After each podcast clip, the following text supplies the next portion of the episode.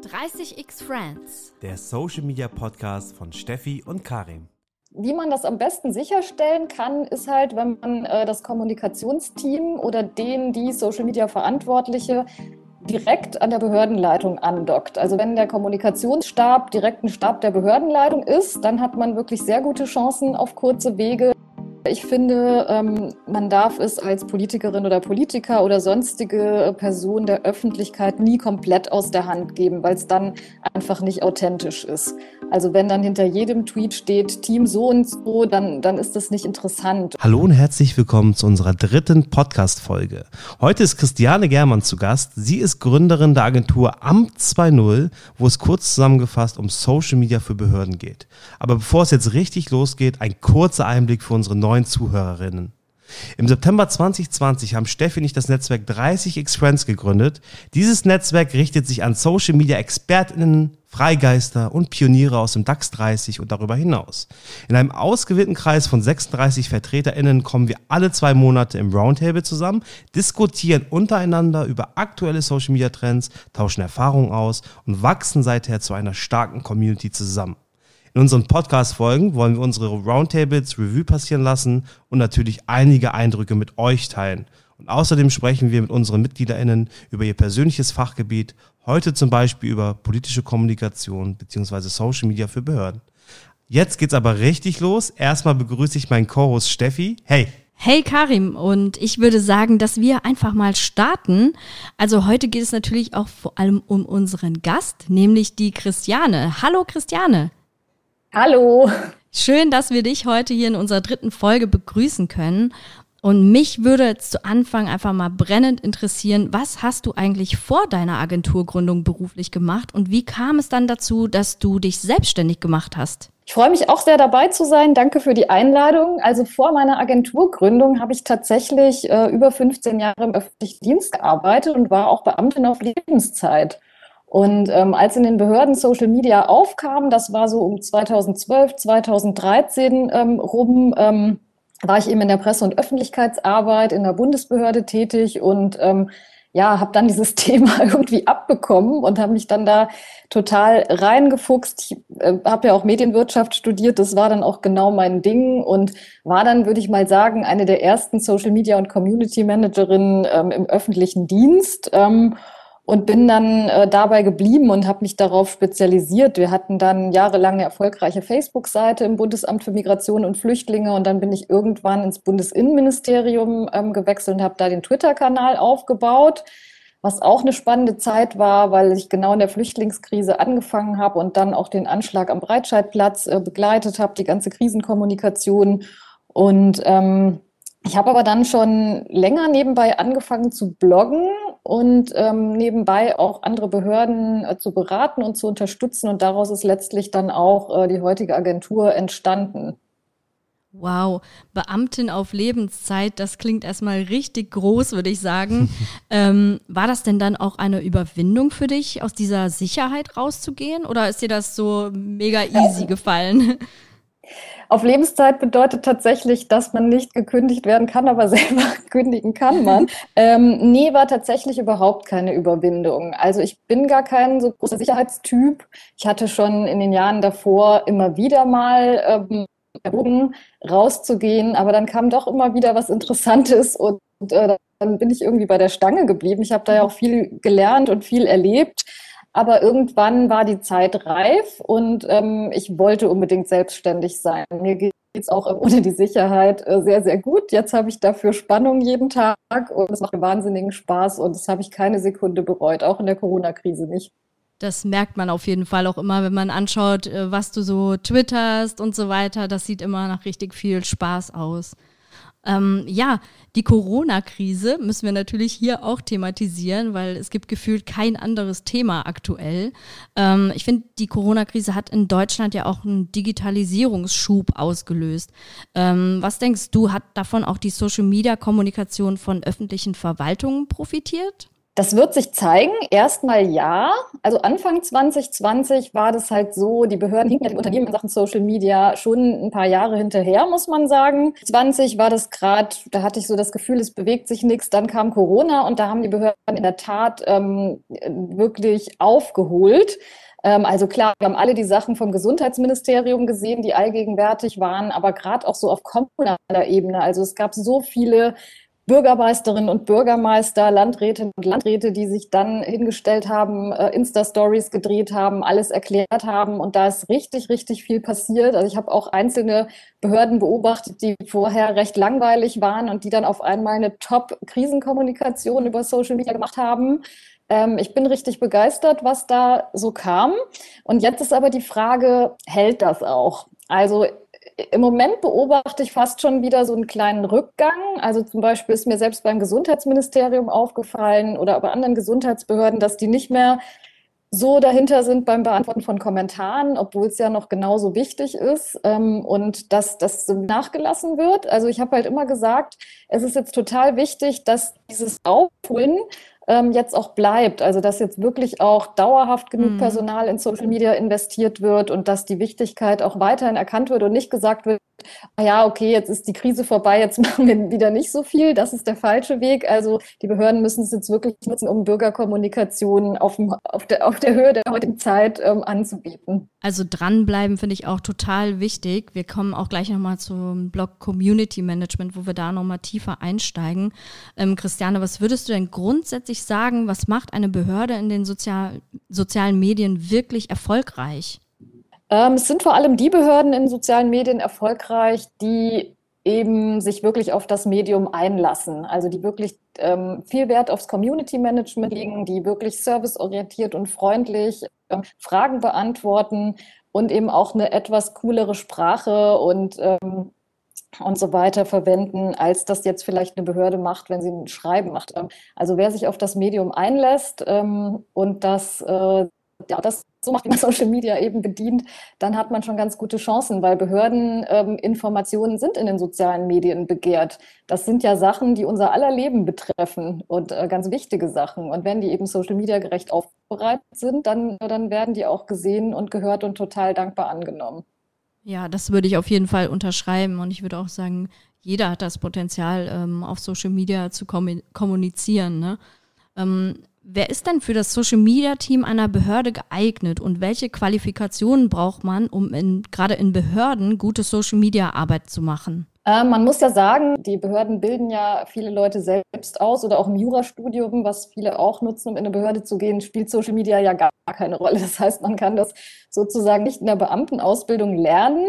Ähm, ich glaube, dass die allerwichtigste Eigenschaft äh, wirklich Leidenschaft ist. Also Leidenschaft und Liebe für Social Media. Und dann muss man überlegen, ähm, hole ich mir das Wissen über Fortbildungen rein? Habe ich das privat genutzt? Kenne ich mich vielleicht mit Medien und Kommunikation aus? Ähm, es gibt keinen Königsweg hin zum Social Media Manager, das wisst ihr ja wahrscheinlich. Ähm, wenn äh, eine Behörde mich fragt, welche Leute sollen wir einstellen, dann empfehle ich denen eigentlich gemischte Teams. Dann empfehle ich denen auch extern auszuschreiben und vielleicht jemanden zu haben, der oder die schon mal was mit Medien gemacht hat. Zum Beispiel ehemalige Journalisten sind sehr gut geeignet. Ähm, auch Mediengestalterinnen und Gestalter ähm, und dann aber auch Leute aus der Behörde die sich für das Thema begeistern und sich da fortbilden und die sich aber mit den Themen und dem Haus sehr gut auskennen. Ähm, so ein gemischtes Team ist eigentlich das Optimale.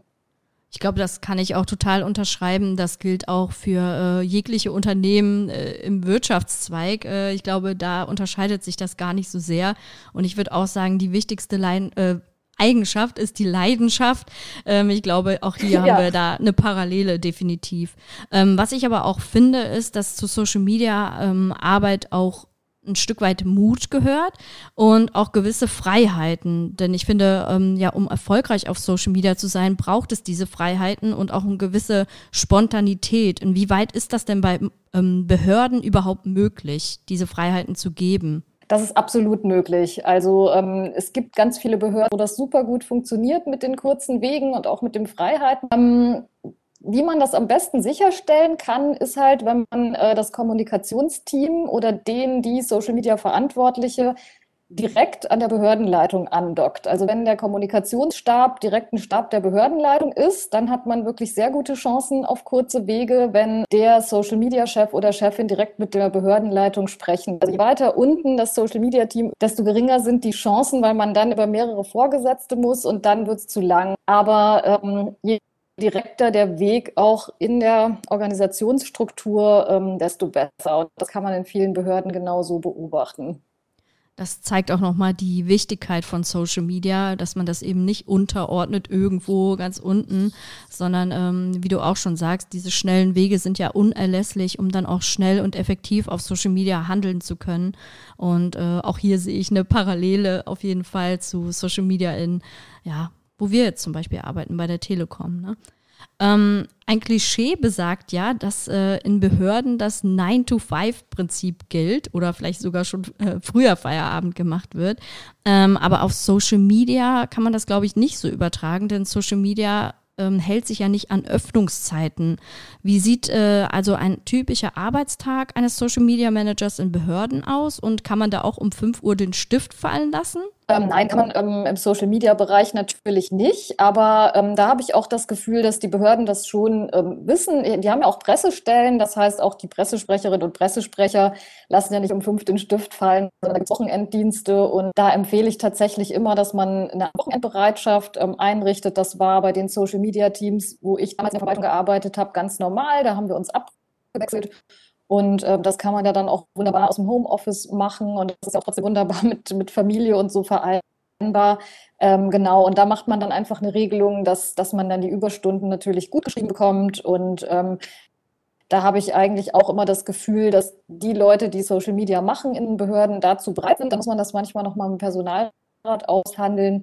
Aber ähm, da gibt es eigentlich jetzt äh, nur selten Kunden, die zu mir sagen, ja, wir müssen das aber so machen, dass wir niemals äh, außerhalb der Öffnungszeiten arbeiten müssen. Das, äh, das wissen die eigentlich schon. Und bei den Communities ist es ja wiederum auch so, dass die jetzt nicht abends um 23 Uhr eine Antwort erwarten. Ähm, also da kann man sich wirklich ganz gut zusammenfinden.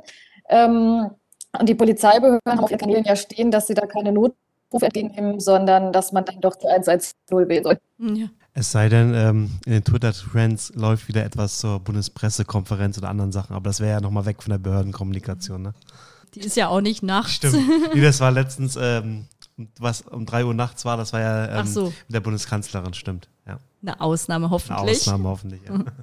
Ähm, aber wo wir jetzt bei der Bundeskanzlerin waren gerade, ähm, die Doro Bär sagte ja in unserem letzten Roundtable, dass sie ihre Social-Media-Kanäle selbst bespielt. Und so macht das ja auch der Karl Lauterbach, der ja auch äh, gerade in aller Munde ist. Ähm, und andere wiederum sagen, dass sie dazu gar keine Zeit hätten. Ähm, wie ist denn deine Einschätzung, Christiane? Sollten Politiker ihre Kanäle selbst pflegen und wie viel Zeit müsste man dafür einplanen? Die beiden sind natürlich absolut großartig auf Social Media unterwegs. Ähm, denen folge ich natürlich auch sehr, sehr sehr gern. Ähm, ich finde, ähm, es ist nicht problematisch, wenn man sagt, ich schaffe es nicht alles allein und ich brauche dazu ein Team. Das finde ich total legitim, weil wenn man wirklich alles selber macht, ähm, und ich denke mal, Karl Lauterbach wird ja auch unfassbar viele Kommentare zurzeit kriegen und Dorobert auch. Also das heißt, ähm, ich glaube, dass das schon äh, total legitim ist zu sagen, ich hole mir Team dazu, aber ich finde, ähm, man darf es als Politikerin oder Politiker oder sonstige Person der Öffentlichkeit nie komplett aus der Hand geben, weil es dann einfach nicht authentisch ist. Also wenn dann hinter jedem Tweet steht Team so und so, dann, dann ist das nicht interessant. Und ähm, deswegen würde ich immer empfehlen, man muss auf jeden Fall auch einen Teil selber machen ähm, und das, was man dann nicht mehr schafft oder, oder auch, dass man sich mal absprechen kann oder einfach nochmal auch ein Vier-Augen-Prinzip hat, ähm, finde ich, dann kann man sich, kann und sollte man sich ein Team dazu holen. Ja, das finde ich ist ein wichtiger Punkt. Ich glaube, umso wichtiger ein Thema wird, desto weniger sollte man den Bezug auch dazu verlieren, also komplett. Und vor allem, wenn es hier bei ähm, PolitikerInnen geht es ja auch um persönliche Kommunikation. Ne? Und ich glaube, da sollte man erst recht irgendwie ein Interesse daran haben, dass man da auch irgendwo noch involviert bleibt oder sich zumindest ein paar Sachen auch anschaut. Also finde ich auch sehr wichtig. Und mal gucken bei Karl Lauterbach, vielleicht ist er ja auch irgendwann mal zu Gast in unserem Roundtable. Bin ich mal gespannt. Steffi, können wir mal mitnehmen, das Thema. Ähm, okay, cool. Ja, das ist ein spannendes Themenfeld gewesen. Ich würde sagen, gucken wir uns mal äh, Richtung Paid Media vielleicht auch was an. Also Paid Media bei politischer Kommunikation. Da frage ich mich natürlich, passt das zusammen Politik und Paid Media oder gibt es da vielleicht ein Geschmäckle?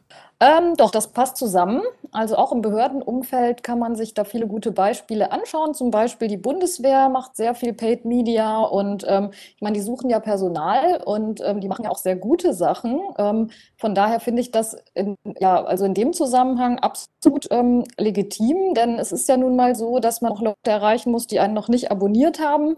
Und gerade beim äh, bei der Personalsuche ähm, ist es dann wirklich sehr, sehr sinnvoll. Ich glaube, man muss einfach gucken und unterscheiden, ähm, welche Beiträge man jetzt bezahlt. Also natürlich, wenn ich jetzt ähm, so einen reinen Selbstdarstellungspost als Behördenleiter, wo ich ein super Zitat von mir poste oder irgendwie ähm, Veranstaltungsnachberichterstattung, wo ich eine super Rede gehalten habe, dann würde ich sagen, fällt das eher in den Bereich, wo es ein Geschmäckle hat, wo man dann sagen kann, hm, ist das jetzt nicht eher Wahlkampf?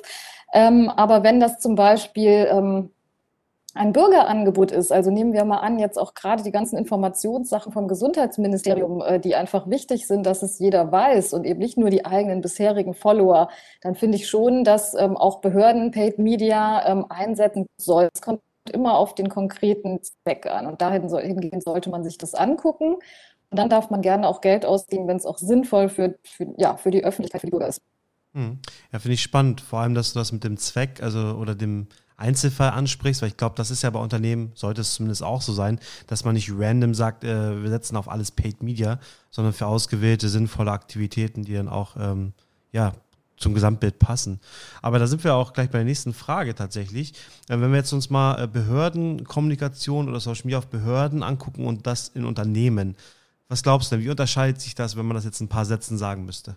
Wahrscheinlich gar nicht so sehr. Ähm, es ist definitiv so, dass Behörden, glaube ich, noch ein bisschen mehr Berührungsängste haben als Unternehmen weil ähm, natürlich die Leute, die in Behörden arbeiten, in jeder Hinsicht ein ganz großes Sicherheitsbedürfnis haben. Die haben immer Angst, irgendwas falsch zu machen und lieber äh, nichts machen, als was falsch machen, was im Social-Media-Bereich ja gerade falsch ist. Da muss man einfach mal Dinge wagen mhm. und Dinge ausprobieren. Und deswegen sind die Berührungsängste einfach noch viel, viel größer. Dann haben die oft ähm, wenig Budget und wenig Personal.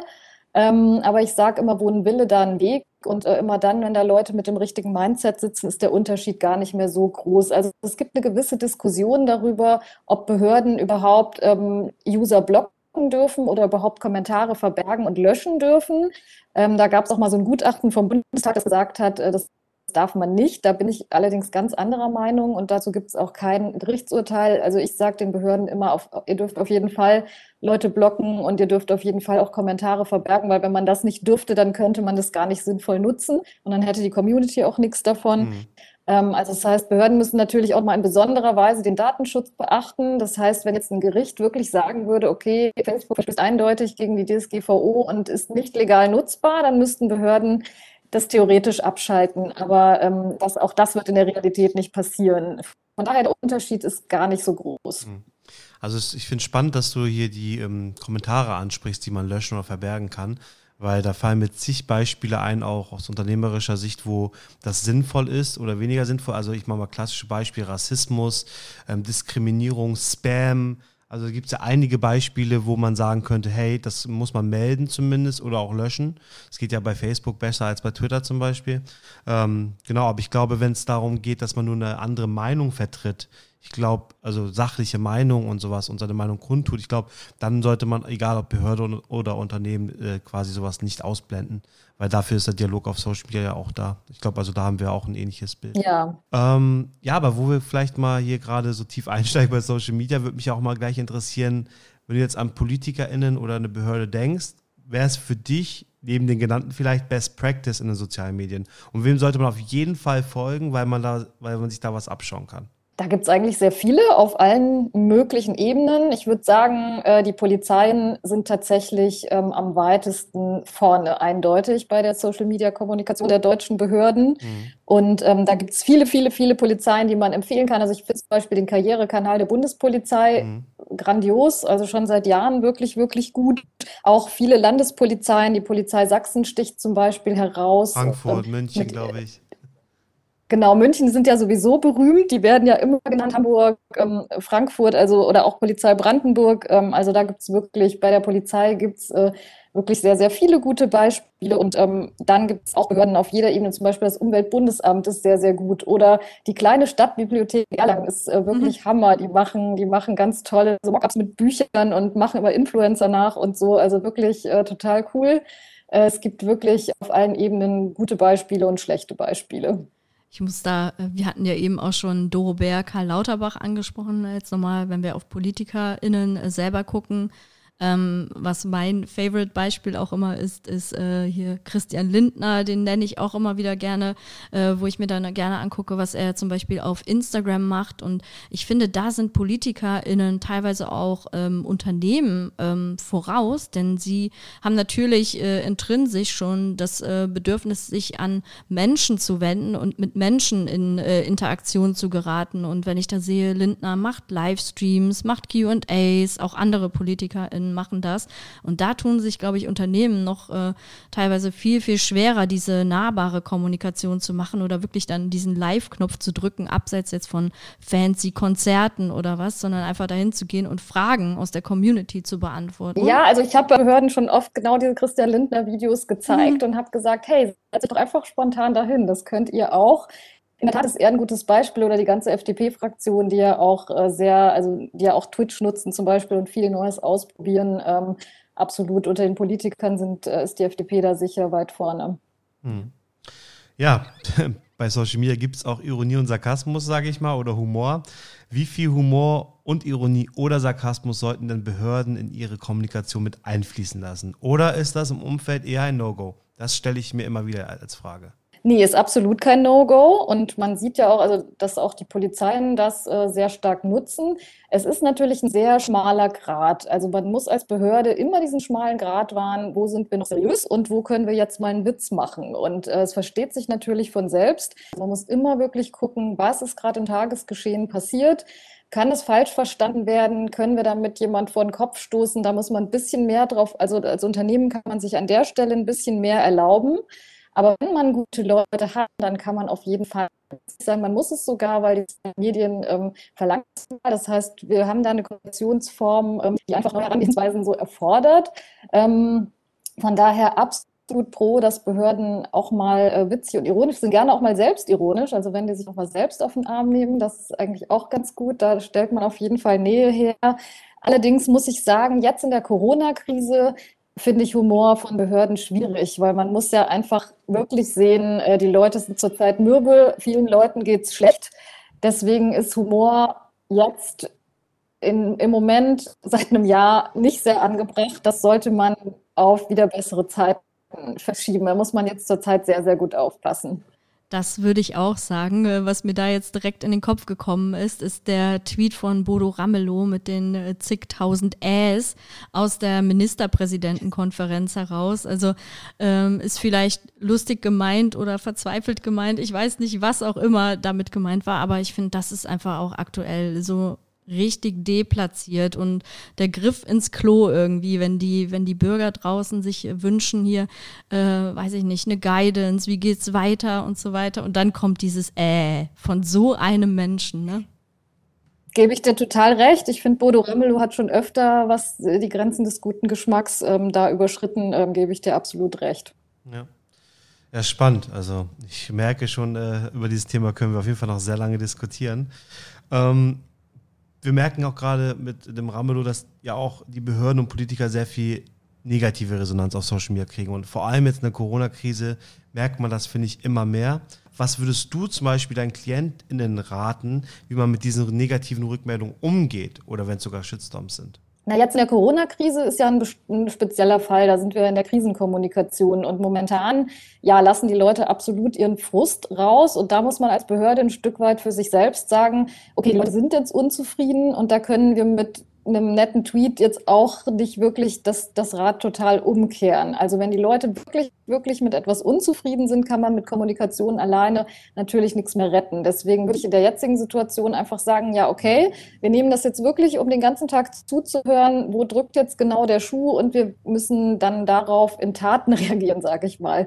Ähm, und wenn man natürlich sieht, da ist noch irgendwas unklar, natürlich immer wieder erklären, erklären, erklären, weil die Leute blicken ja teilweise bei den Regelungen logischerweise auch nicht durch. Ähm, und ich würde mir eigentlich von der Politik wünschen, dass sie bei den Corona-Maßnahmen immer schon ein bisschen mehr mitdenken, wie klar kann man das eigentlich kommunizieren. Ich habe das Gefühl, ähm, es, äh, es werden Sachen gemacht, wo man nicht, ähm, man eigentlich schon wissen könnte, das kann man nicht verständlich erklären und, äh, und das kann man auch nicht verständlich begründen. Deswegen sollte man immer überlegen, machen wir das dann wirklich so oder machen wir nicht was anderes.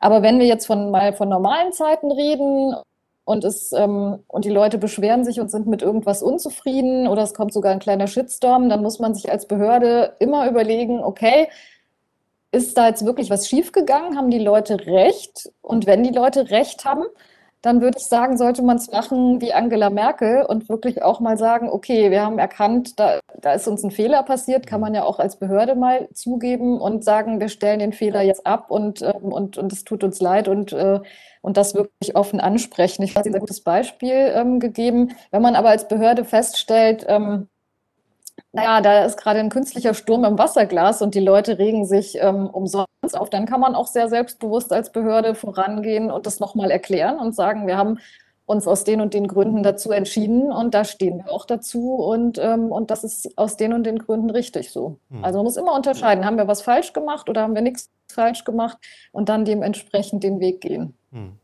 Ich finde es auch spannend, dass du eben unsere Bundeskanzlerin angesprochen hast, also was sie da an Fehlerkultur aufgezeigt hat, wie man richtig mit äh, solchen, in Anführungsstrichen, Fehlern umgeht und auch die Verantwortung übernimmt. Das fand ich auch sehr, sehr vorbildlich und hat meinen größten Respekt alleine dafür.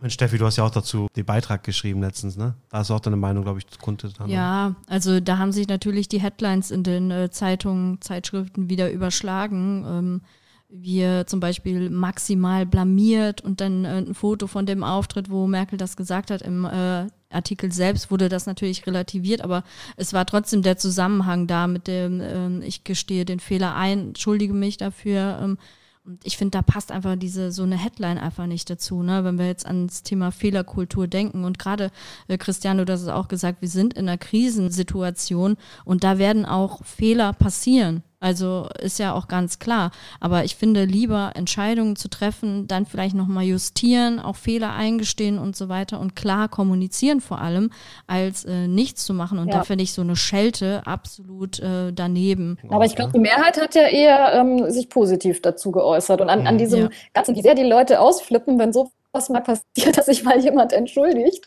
und mal was nicht schön redet, sieht man ja, wie sehr die Leute sich danach sehnen. Und ich glaube, wir brauchen genau davon viel, viel mehr eine Fehlerkultur, auch so in der Kommunikation. Ich glaube, ähm, noch ein letzter Gedanke dazu. Ähm, es hieß ja auch letztens nochmal, dass äh, es in dieser Impfdebatte vor allem um das wichtigste Mittel geht, Vertrauen. Und genau wenn Leute so eine Fehlerkultur auch leben wie Angela Merkel, dann finde ich, schafft das bei mir mehr Vertrauen, weil sie ehrlich und offen kommuniziert, sich Sachen eingesteht und das schafft bei mir auch als Bürger Vertrauen und ähm, das ist, glaube ich, der Weg und da merke ich jetzt im Wahlkampf auch vor allem äh, oder im anstehenden Wahlkampf, der läuft ja eigentlich schon, dass die Leute halt eher an ähm, persönlichen Sachen oft interessiert sind und da, ähm, das schätze ich auch sehr an unserer Bundeskanzlerin, dass sie, glaube ich, diese Interessen nicht hegt in so einer wichtigen Phase. Aber darum geht es ja heute gar nicht. ähm, Genau, aber vielleicht, wir haben ja eben schon über die FDP gesprochen, was äh, Twitch betrifft. Christian, wie findest du, passen Kanäle wie TikTok und Twitch grundsätzlich gut zu einer Behörde, zur, zur Politik oder was, was sollte man da überhaupt machen als Behörde? Also da würde ich Politik und Behörden nochmal unterscheiden. Ähm, Gerade jetzt, wo der Wahlkampf anfängt, eignet sich das für, für die Politik bestimmt ganz gut, auf solchen Kanälen als First Mover unterwegs zu sein. Bei Behörden kommt es jetzt wirklich darauf an, was die wollen. Also wenn die wirklich mal sagen, wir wollen jetzt hier First Mover sein und wir sehen da eine Community, die wir nur da erreichen, dann ähm, können die das natürlich machen. Ich glaube, als Behörde kann man sonst aber wirklich auch erstmal gucken, ob sich die Kanäle etablieren. Das war ja bei Snapchat auch so, dass die Behörden dann gefragt haben, oh, müssen wir jetzt zu Snapchat? Und ähm, da habe ich dann gesagt, warten wir mal ab, ähm, wie sich das äh, dann doch etabliert. Und ähm, das hat sich ja dann doch nicht so sehr etabliert. Das heißt, Instagram hat den Rang dann abgelaufen. Im Moment sind die meistgenutzten äh, Social Media ähm, Netzwerke von Behörden eben tatsächlich Facebook, Twitter und Instagram. Und ich rate denen dann schon, ähm, Sachen zwar auszuprobieren, also sich da anzumelden, sei es mal privat, sich das anzugucken und das zu lernen und auch mitzudenken strategisch, ob wir das nutzen. Ich glaube aber nicht, dass die Behörden unbedingt First Mover sein müssen. Ich glaube, TikTok ist schon auf dem Weg, sich zu etablieren und ähm, das, das kann definitiv kommen. Das müsste jetzt aber datenschutzrechtlich in den Behörden noch geklärt werden. Ähm, bisher dürfen die das auch nicht so richtig nutzen. Da muss man, da muss man dann, glaube ich, nochmal äh, genau hingucken. Da gibt es jetzt noch keine endgültige Lösung von mir, ob man jetzt als mhm. Behörde ähm, TikTok oder Twitch äh, mhm. nutzen sollte. Das gucken wir uns noch ein bisschen an. Wir können über Instagram ganz gut die Jüngeren noch erreichen. Mhm. Aber genau, wo du die Jungen gerade ansprichst, nochmal, da fällt mir auch nochmal ein, als, äh, aus Employer Branding Sicht vielleicht, könnte das ja auch nochmal spannend sein, um junge Leute zu rekrutieren für Behördenarbeit. Ich glaube, das könnte ja auch nochmal spannend sein. Ich weiß mhm. nicht, wie die jungen Menschen heute ticken, ob die in der Behörde arbeiten wollen. Ich würde sagen, wahrscheinlich sagen, tendenziell weniger, aber da bist du Expertin. Aber das könnte ja auch nochmal cool sein. Twitch, TikTok, vielleicht kann ich sowas bei einer Behörde mal mitgestalten. Ich glaube, das könnte auch für die Gen Z cool sein, oder? Ja, also so als, als, als Projekt, als Versuch. Ich habe, also klar, es sind ja auch ein paar Behörden, die auch äh, Sachen bei TikTok schon mal ausprobiert haben. Hervorgetan hat sich da jetzt noch keine besonders. Ähm, also das ist eine Überlegung, das mal auszuprobieren, aber es hat sich jetzt eben noch nicht äh, wirklich etabliert in dieser Branche. Hm. Mir fällt gerade aber auch noch ein, ähm, Clubhouse äh, ist ja der Hype oder war besser gesagt vielleicht der Hype, der ist ja auch ein bisschen abgeflacht. Ist das ein Thema für Behörden? Ich meine, einige PolitikerInnen haben wir ja gesehen auf Clubhouse, aber ist das für Behörden überhaupt relevant gewesen? Ist wegen dem Datenschutz sehr schwierig. Also, dass offiziell eine Behörde hingeht, ist jetzt im Moment datenschutzrechtlich nicht erlaubt. Die Polizei Sachsen hat es trotzdem gemacht. Die haben einen Talk gemacht und haben gesagt, wir sind hier die Ersten. Es gibt auch viele Leute aus Behörden, die dort aktiv sind ähm, und sich die Talks auch angehört haben. Ähm, und auch da würde ich sagen, man sollte das ausprobieren, man sollte sich das angucken und dann überlegen, okay, ist es jetzt für uns möglich, wollen wir das dauerhaft machen ähm, und ähm, ja, und sich das einfach angucken, wie, wie es sich auf Dauer etabliert. Ja, sehr cool. Ich habe jetzt schon in den äh, 33 Minuten sehr viel über Behörden gelernt, was ich noch nicht wusste. Finde ich cool. Ich würde sagen, wir kommen jetzt auch äh, zum Ende. Vielleicht nochmal der Hinweis an dieser Stelle. Christiane ist auch auf Twitter, Instagram und LinkedIn, also folgt ihr da sehr gerne und auch am 2.0 gerne folgen. Ähm, ich weiß nicht, äh, Christiane, möchtest du dazu noch was sagen zu deinen Kanälen? Habe ich irgendwelche Handles vergessen? Nee, am 2.0, da findet man alles. Alles, was man wissen muss zu diesem spannenden Thema. Sehr gut. Cool. Und dann bleibt mir nur noch äh, das Wort an dich zu übergeben, Steffi. Ja, also ich fand es eine mega spannende Folge, muss ich echt sagen. Wir haben heute viel gelernt über Social Media in der Politik, in Behörden. Ich habe auch festgestellt, dass sich das im Großen und Ganzen gar nicht so sehr äh, unterscheidet von Social Media Arbeit in Unternehmen. Also da muss man, glaube ich, auch keine Berührungsängste haben und ist sicherlich auch ein spannendes Feld, äh, wo man hingehen kann. Und ich kann euch die äh, Accounts von Christiane auch wirklich nur ans Herz legen. Ähm, auf deiner Webseite hast du ja auch schon mal das eine oder andere White Paper veröffentlicht. Also da kann man sich richtig, richtig ja. gute Tipps ähm, abholen. Ja, und deswegen äh, einfach nochmal ganz herzlichen Dank an dich, Christiane. Und an unsere ZuhörerInnen, abonniert gerne unseren Podcast, damit ihr nichts verpasst. Alle zwei Wochen gibt es hier eine neue Folge. Und wenn ihr auch mal bei unserem Roundtable dabei sein wollt, dann schreibt Karim und mich gerne an. Auf LinkedIn sind wir da äh, gut vernetzt und vertreten. Ähm, und da können wir euch bestimmt auch mal eine Wildcard geben. Okay. Ja, deswegen wäre vielleicht auch mein Aufruf an alle, die den Podcast hören und, und Social Media begeistert äh, sind, bewerbt euch doch mal in Behörden und mhm. ze äh, zeigt denen, was man machen kann und bringt die auch weiter voran, bringt da frischen Wind von außen rein. Das, äh, das fände ich ganz toll. Das war ein super Abschlussstatement. Ähm, äh, Christian, halt uns auf dem Laufenden, wenn da Bewerbungen einflattern und du das mitbekommen solltest. das fände ich richtig witzig, jetzt auch nochmal äh, zu erfahren.